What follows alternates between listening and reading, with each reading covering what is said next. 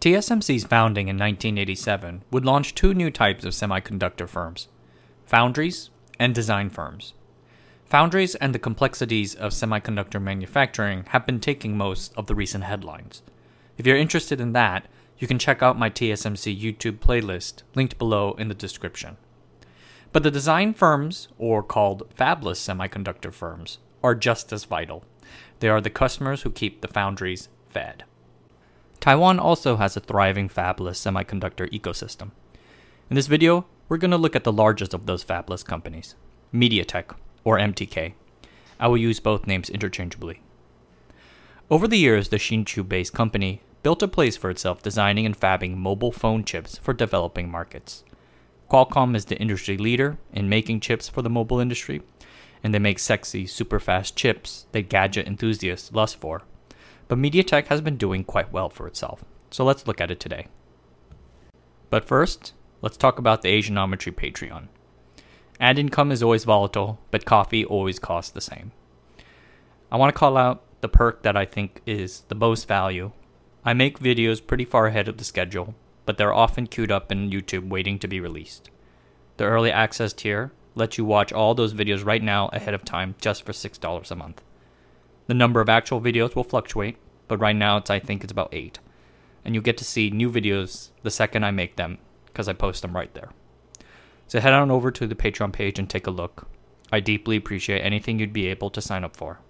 Thanks, and on with the show. MediaTek began in 1997 as a spin off startup. It had been a part of United Microelectronics Corporation, or UMC. UMC was Taiwan's first indigenous semiconductor company and had been operating as an integrated device manufacturer. This means it designed, fabbed, and sold its own chips.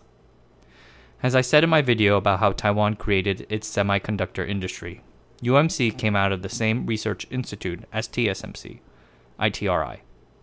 UMC had done okay at first, but TSMC leapt out of the gate with its innovative new business model.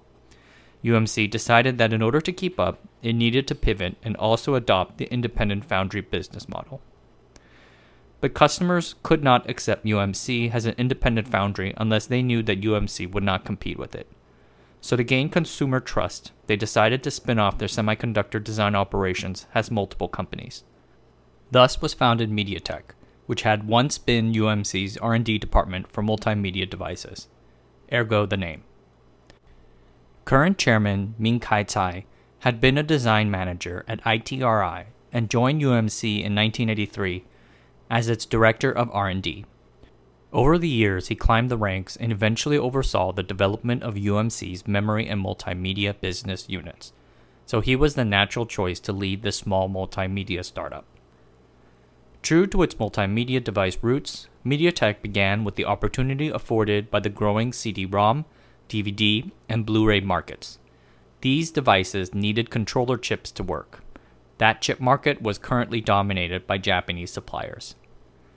MediaTek defeated those incumbents by offering a cheaper, highly integrated system on a chip. They contracted with independent foundries like UMC and TSMC to build this chip. Since the foundries took care of the manufacturing, it allowed MediaTek to focus on the design and selling. This is the crux of the fabless semiconductor model, and it also, as it turns out, is very profitable. Taiwan based CD ROM manufacturers like BTC and Lite-On adopted MediaTek's solution first, and soon thereafter Hitachi, Sony, and LG. MediaTek would soon win a 50% share of the CD market. The company followed up their CD success with DVDs. Their big breakout hit in that market was supplying chips to Apex Digital, which made a cheap DVD player that sold very well in America. Sony and Philips then signed on for their own DVD players. So just 4 years after MediaTek's spin-off, the company was generating about 200 million in annual revenue. It was already by then Taiwan's second largest fabless semiconductor firm. But Tsai envisioned his company doing more than just DVD players and set upon a brand new market mobile phones.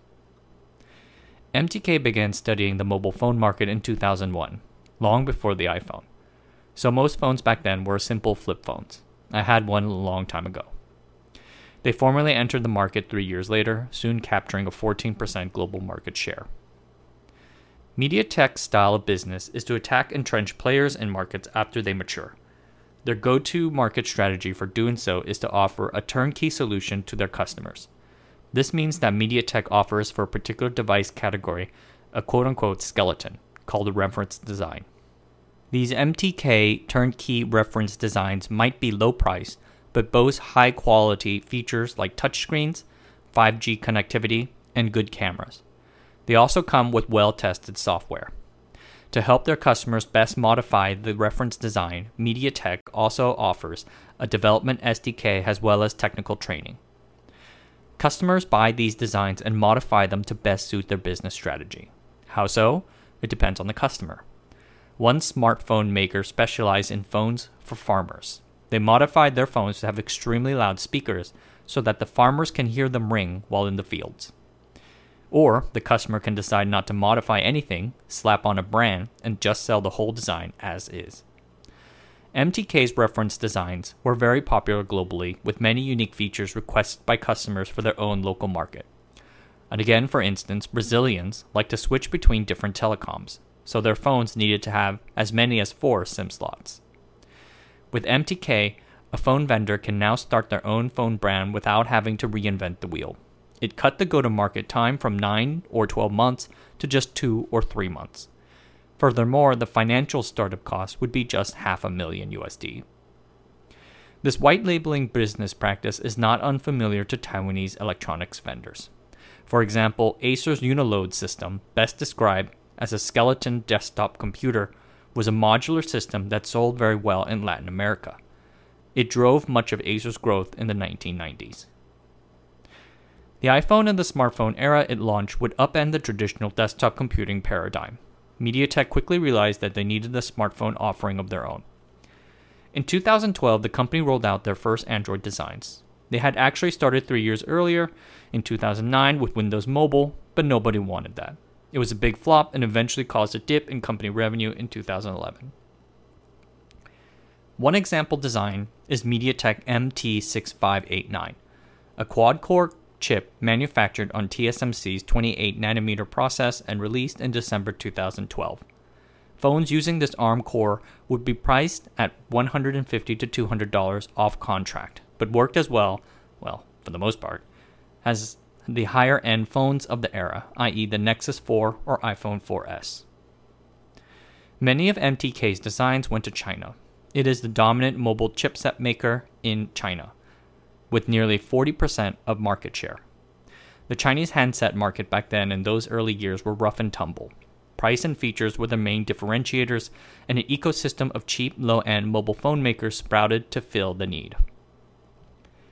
MTK's chipsets powered many of those early Oppo, Xiaomi, and ZTE phones. It meant that MTK was in a position to sell picks and shovels to the gold miners. When those domestic smartphone makers took the China market away from foreign brands like Samsung and LG, MTK benefited handsomely. MediaTek's fabless focus and its suppliers' manufacturing prowess meant that its chips were often very good.